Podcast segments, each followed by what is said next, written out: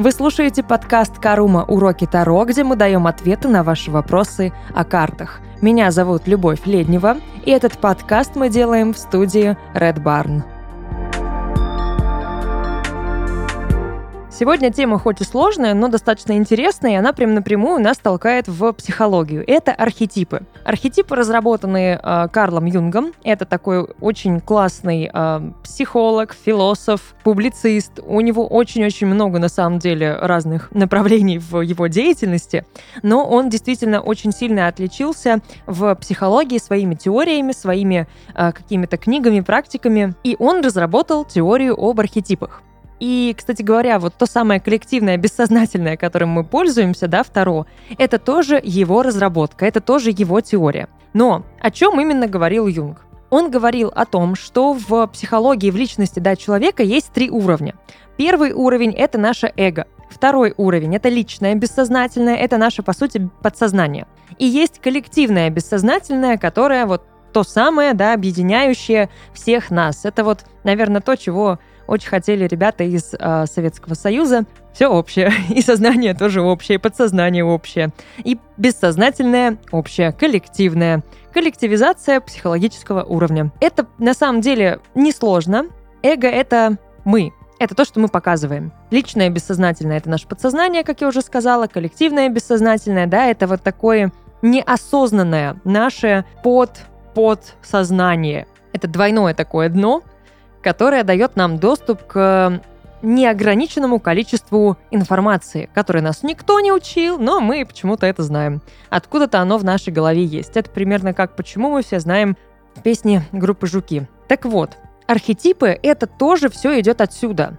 Это идет из эго, это идет из э, личного бессознательного. Это, по сути, наши маски, которыми мы пользуемся. Терминологически, если прям говорить, да, что такое архетип? Это потенциальная возможность формы. Теперь перевожу на понятный нам язык. Чтобы это было реально доступно, форму мы заменим на слово «роль».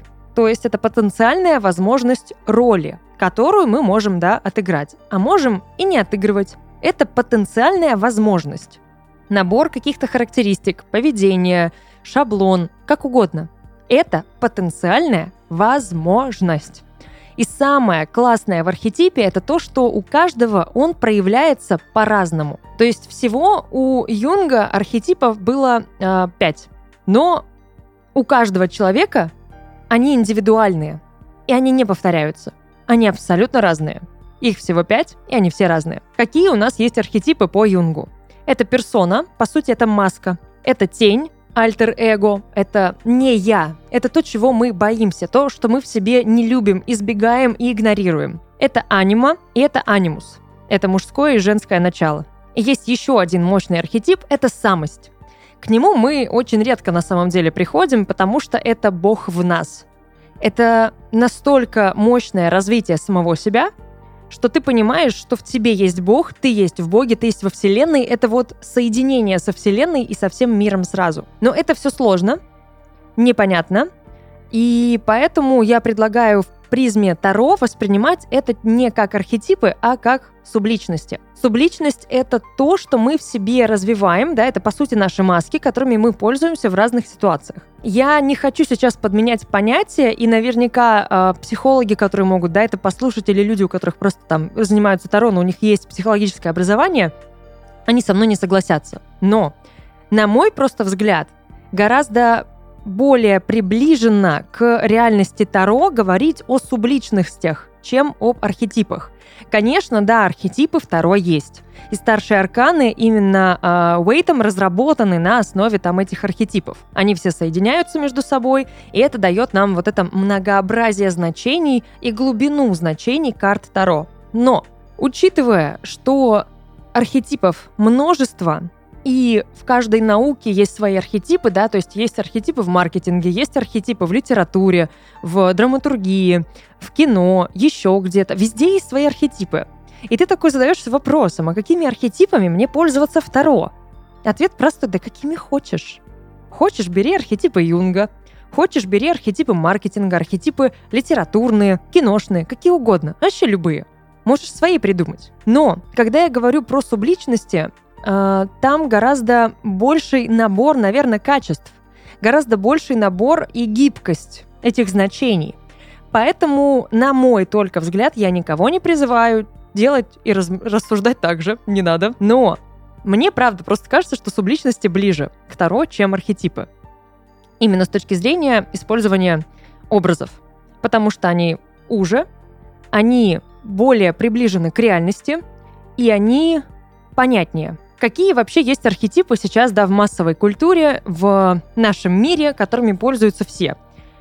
Их достаточно много, но вот они супер понятные, и они реально очень просто ложатся на наши понятия Таро. Даже не надо их объяснять. Вы просто сами поймете, о чем речь. Итак, архетипы. Ребенок, мудрец, исследователь или искатель, бунтарь, маг, герой, любовник, шут, славный парень, заботливый, правитель и творец. Я бы здесь добавляла еще архетип матери, архетип отца и архетип трикстера. Это вот такие реальные эм, основы основ, которые нам нужно учитывать и которые нужно использовать. Игнорировать их не стоит. И вот используя эти архетипы, уже очень просто на самом деле говорить и про коллективное бессознательное, и про то, как это все ложится на карты Таро. Мне кажется, даже не нужно пояснять эти архетипы, потому что вот, ну, ты слышишь, да, там архетип заботливого. Ну, что это? Ну, кто у нас заботливый, да? Это любой просто там реальный семьянин. Это не архетип отца или матери, это просто заботливый, да, человек, который тебя любит, который тебя окружает своими чувствами, архетип бунтаря. Мы сразу понимаем, о ком речь, о чем речь, да? Мы можем бунтаря наложить на того же дьявола легко. Ну, маг, он и в Африке маг, и второй он тоже маг. Архетип ребенка. То есть это вот такая беззаботность, открытость миру. Архетип правителя, ну, четко, мы знаем, это император. Тут даже не надо думать ни о чем. Тот же самый славный парень. Да, он вот такой тоже наивный, эмоциональный, тоже заботливый с какой-то там стороны – это все просто, это все понятно, это все доступно. Это надо, даже не надо объяснять и разжевывать. Именно в этом вся прелесть коллективного бессознательного. Мы можем на каждый аркан наложить что-то нам понятное и очень доступное. Поэтому мое предложение просто поизучать, какие есть архетипы, разобраться в них, не бояться придумывать себе свои архетипы, искать эти архетипы. И, кстати, классное вот упражнение, именно связанное с этими архетипами, подобрать на каждый из них э, какого-то героя, персонажа, можно из кино, из э, литературы, из игр, откуда угодно. И на этих уже персонажей накладывать какие-нибудь э, арканы Таро.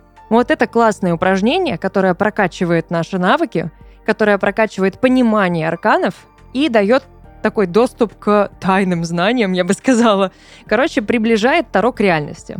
Наверное, на этом все несмотря на то, что вроде бы тема такая суперсложная, да, архетипы, психология, юнг, терминология, ой, самость, а, анимус, а, анима, сложно, сложно, да не сложно. Правда, не сложно. Как только ты понимаешь, что это уже есть в твоей голове, как это же коллективное, бессознательное, ты перестаешь думать, что это сложно. Все окружено архетипами. Они вокруг, они всюду. Их сотни, миллионы, тысячи, ну, неограниченное количество. Наша задача — просто их распознавать. И я уверена, что вы это сделаете. Да, можете там просто сесть и подумать, там, персонажи, которые вам нравятся, чем они объединяются, как бы вы их назвали. Все, это ваш новый архетип. Вы его придумали, или можете, да, там взять какой-то готовый. Все просто. Это несложно. И Таро тоже несложно.